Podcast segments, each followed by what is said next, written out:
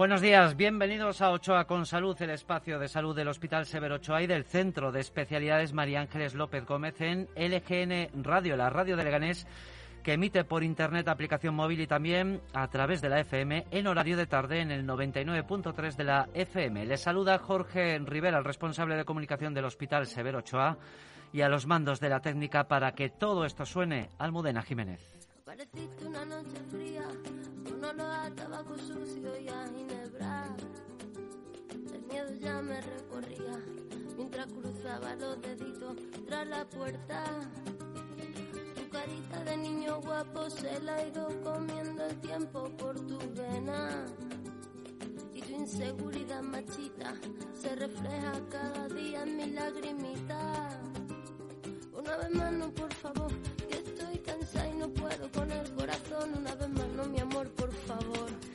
El jueves 25 de noviembre se conmemora el Día Internacional de la Eliminación de la Violencia contra la Mujer. Un día que tiene dos caras. Por un lado, la cara de las cifras, que siempre son muy frías, pero que siempre o que reflejan una realidad muy dura, bastante amarga, que demuestra que cualquier esfuerzo sigue siendo poco para erradicar esta lacra. Según el Observatorio contra la Violencia Doméstica y de Género, correspondientes al segundo trimestre de este año, tanto en número de denuncias como de víctimas respecto al mismo periodo del año pasado, periodo el de 2020 en el que estábamos en plena pandemia del COVID-19, ya saben, confinamiento y restricciones muy severas para poner freno a la enfermedad. Bueno, pues bien, según el Observatorio de la Violencia de Género, entre abril y junio de 2021 se presentaron más de 40.700 denuncias, casi un 18% más que las que se presentaron en los mismos meses de 2020.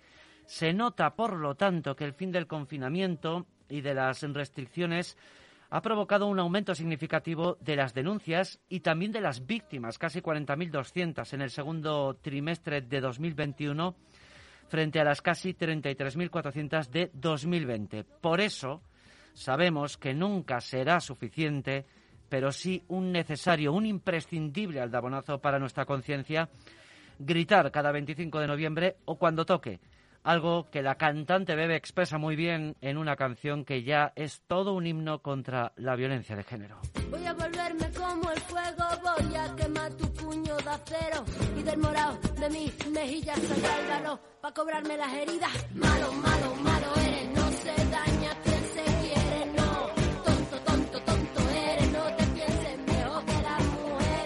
Pero hoy no vamos a hablar de los malos y si lo hacemos será para ponernos frente a ellos y para hacerlo con todos los recursos posibles que nos permitan estar siempre del lado de las víctimas, de quienes sufren esa violencia de género y que todavía no se han atrevido a denunciar. Y para aplaudir y continuar apoyando a esas otras víctimas que sí supieron dar el paso para salir del pozo, para huir de la oscuridad, del miedo, de los gritos, de los insultos, de los golpes y de las palizas, del terror que también tiene en muchas ocasiones a los niños, a los hijos, como escudos y como otras víctimas de esa violencia contra la mujer.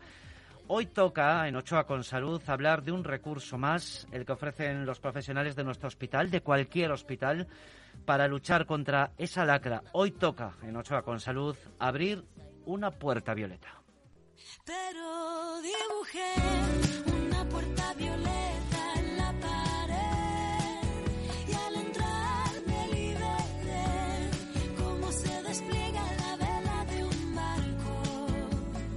Y abrimos esa puerta violeta que Rosalén define perfectamente en esta canción que ahora escuchamos de fondo con la compañía de dos profesionales del Hospital Severo Ochoa que abordan la cuestión de la violencia de género desde dos perspectivas. La médica, por un lado, y la social, por el otro. De esta manera ponemos la otra cara, la que nos faltaba, a las frías eh, cifras que detallábamos al comienzo del programa. Es la cara que pone nombre y apellidos y que se acerca a la víctima en un primer momento para tenderle una mano que le ayude y que le impulse a iniciar el camino de su libertad.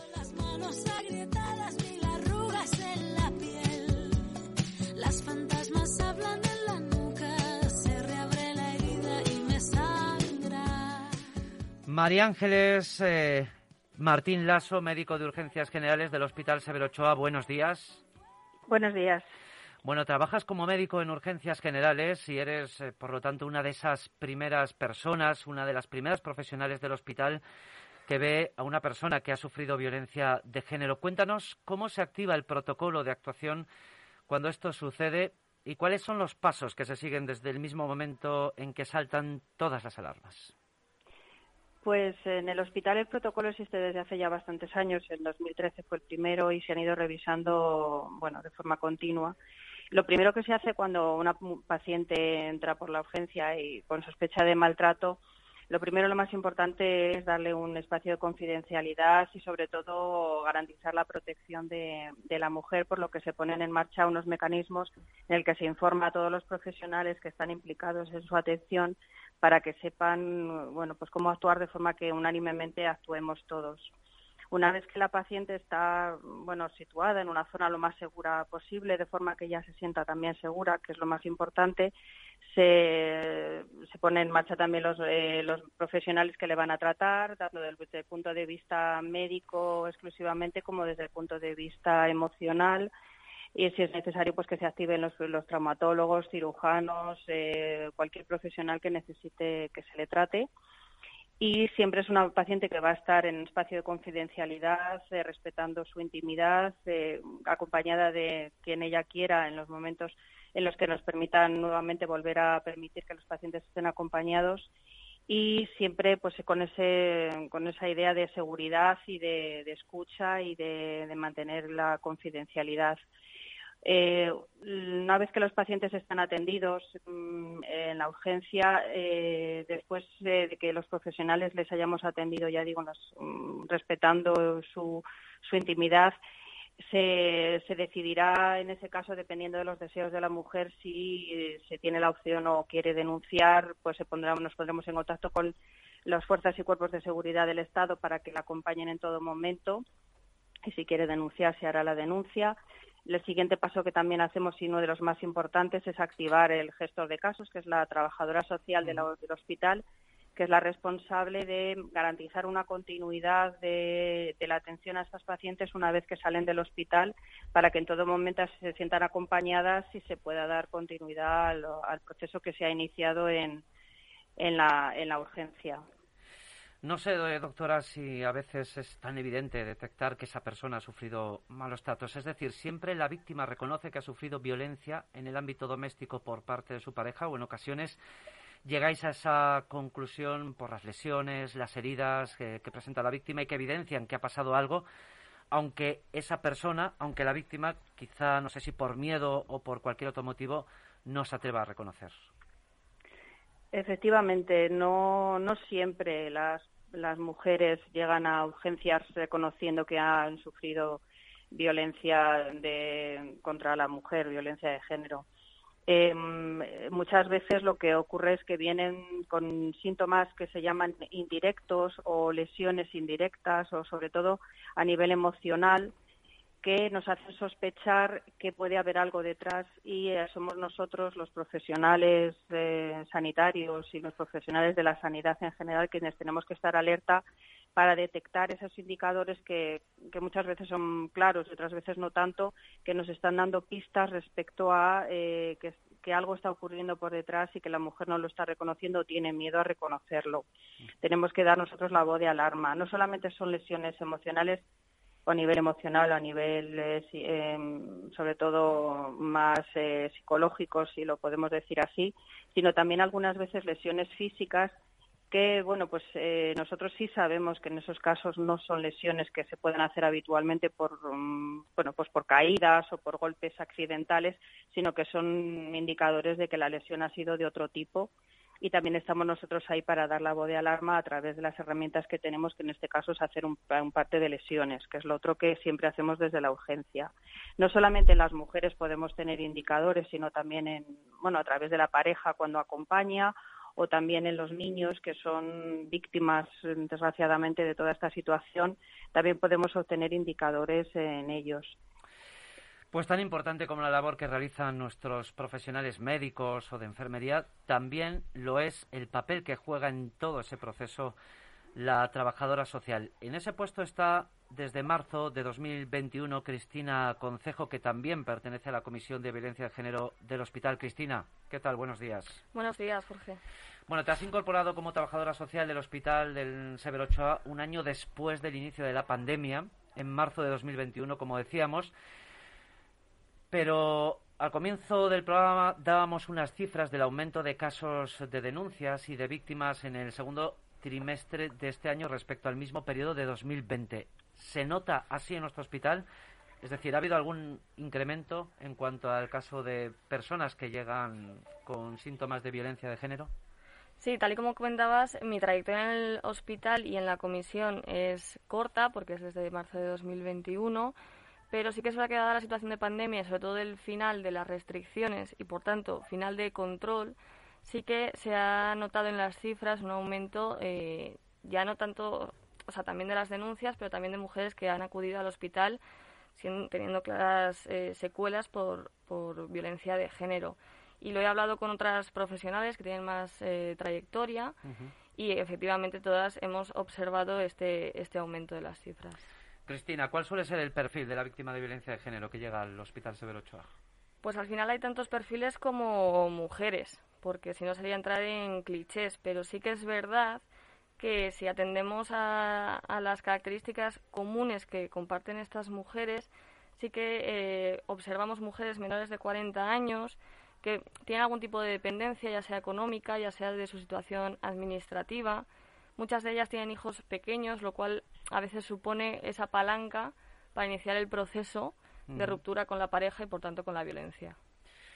María Ángeles, y aparte de la urgencia, ¿en qué otros ámbitos hospitalarios se puede detectar un caso de violencia de género? Por ejemplo, no sé si en el ámbito de la maternidad o de la pediatría o en cualquier otro ámbito de la hospitalización.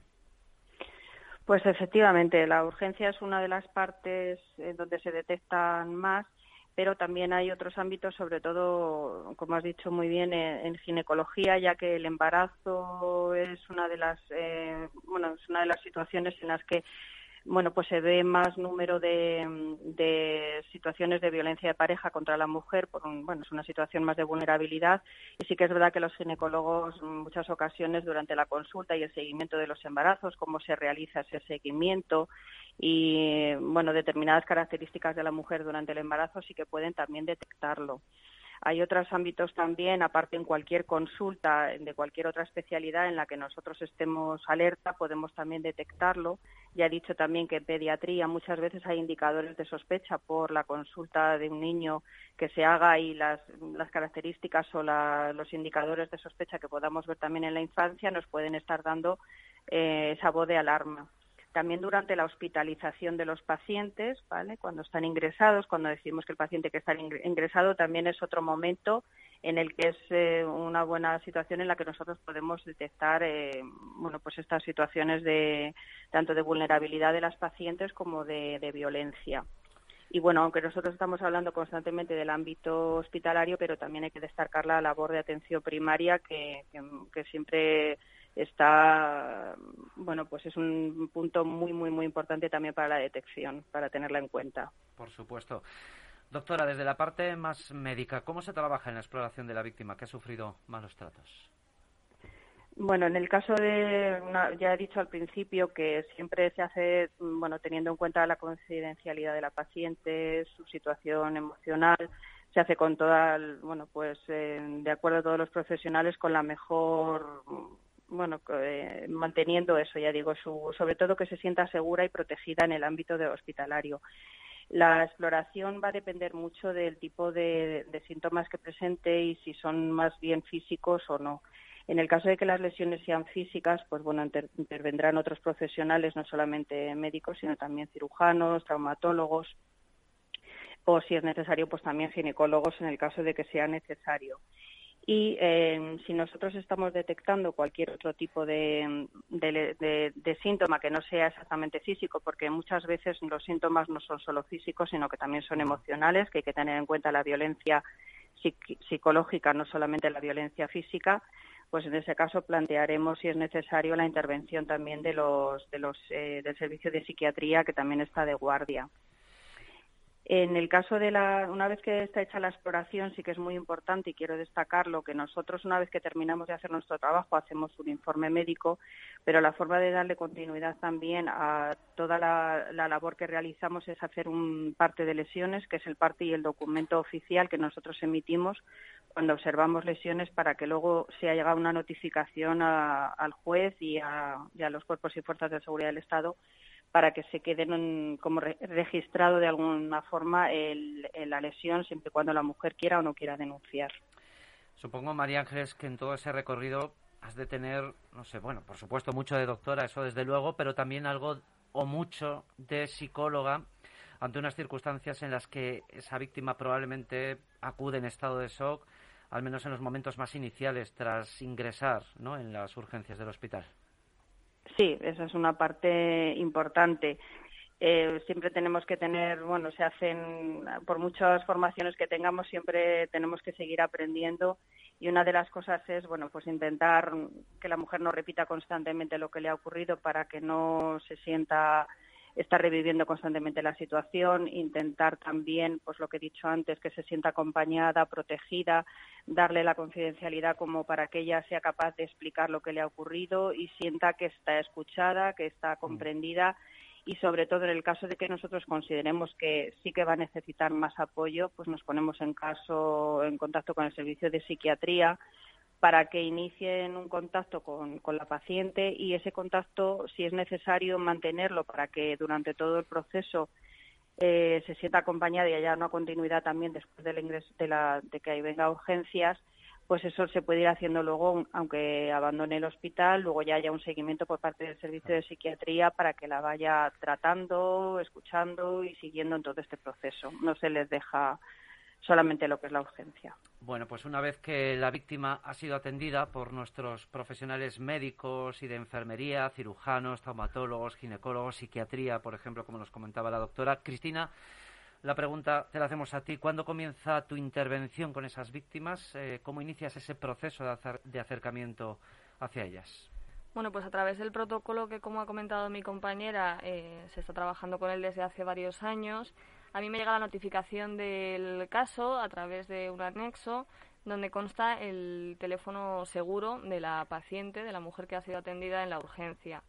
En este caso, yo siempre llamo a la mujer, intento mantener una entrevista, eh, siempre al ser telefónica, crear un vínculo es complicado, pero sí mm, mi pretensión es dar un espacio en el que ella me pueda contar eh, la situación por la que está atravesando siempre se le queda, se le deja claro a la paciente que es eh, información confidencial, que esto no va a constar en ninguna parte que ella no quiera y eh, bueno, pues en función de lo que ella me diga y la situación en la que se encuentra, yo eh, le pongo en contacto con la Casa de la Mujer, que es el punto municipal del Observatorio Regional de Violencia de Género de aquí de Leganés, donde está mi compañera trabajadora social María José Carrasco, la cual les orienta en el circuito que pueden empezar o no, como ellas quieran, para, para iniciar un cambio.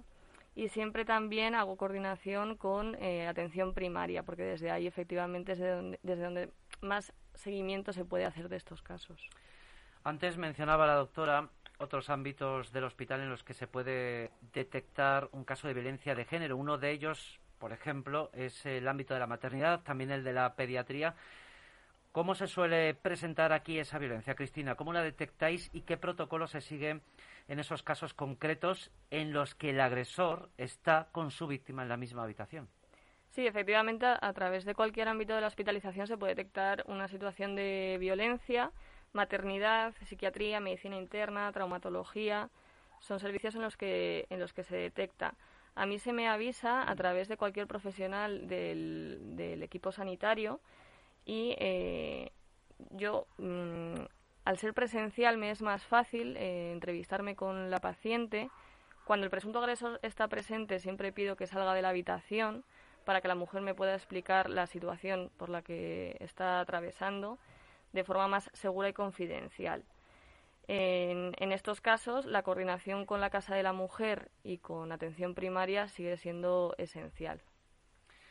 Pero ¿se nota mucho esa presencia del agresor en pediatría? Porque evidentemente el agresor está dando muestras delante de todo el mundo de su agresividad y sabe que, no sé si lo sabe o lo sabrá después, por las consecuencias que eso le va a traer repercusiones en ese mismo momento. Claro, tanto maternidad como pediatría son dos servicios muy sensibles a este tipo de violencias.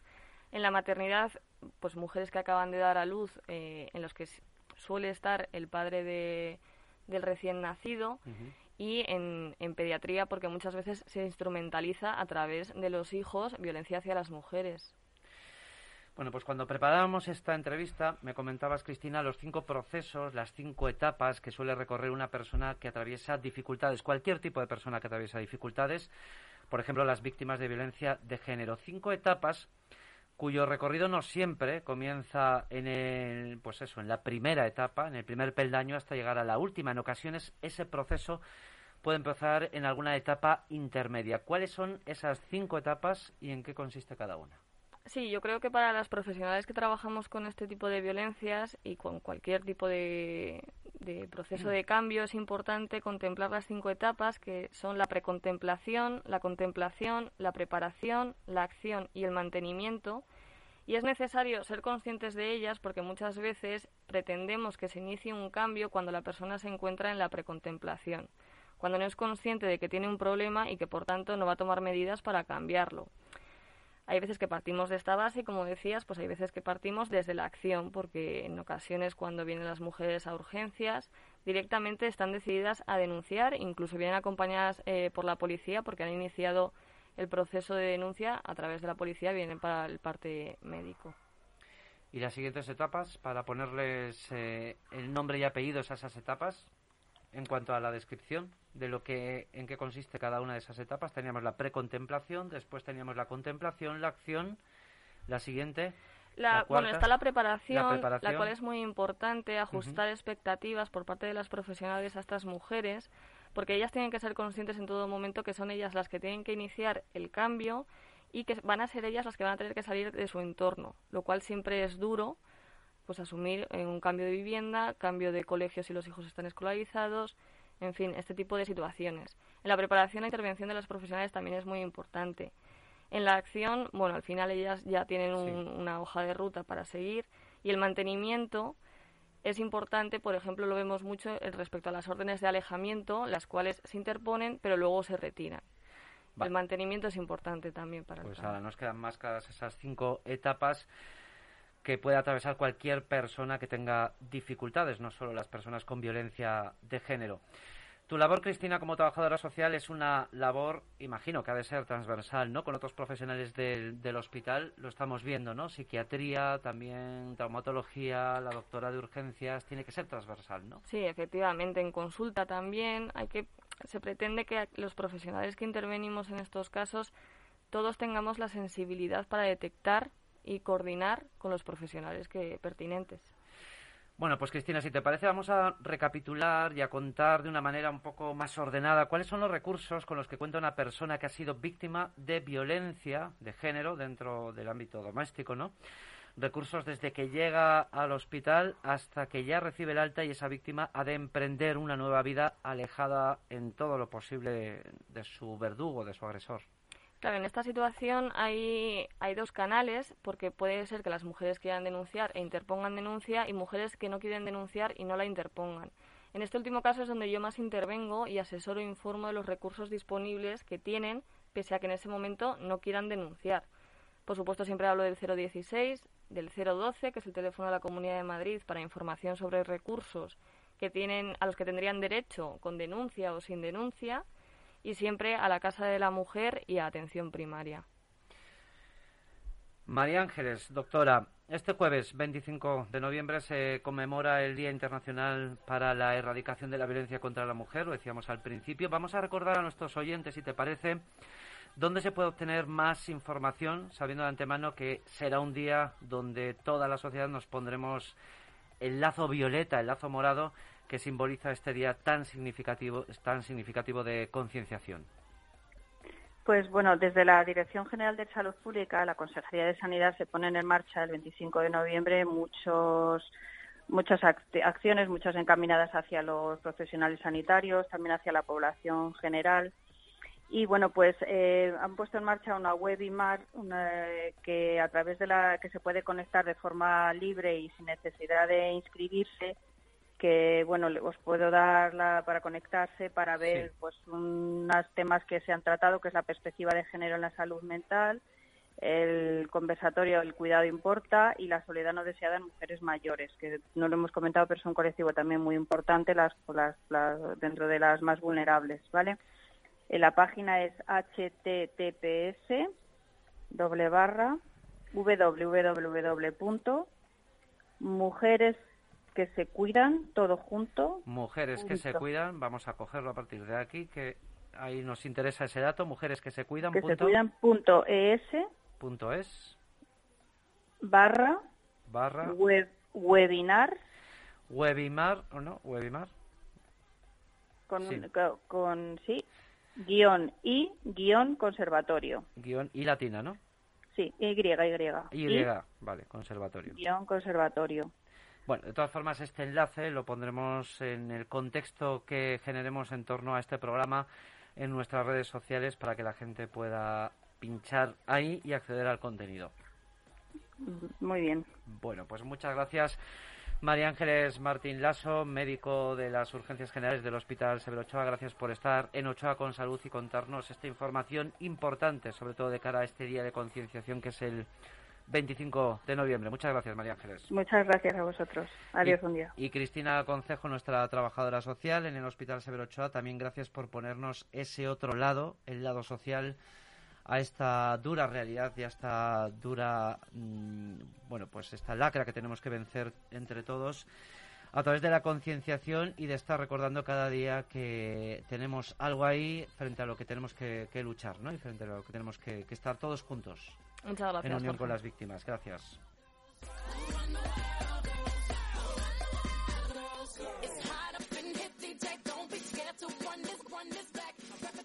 The.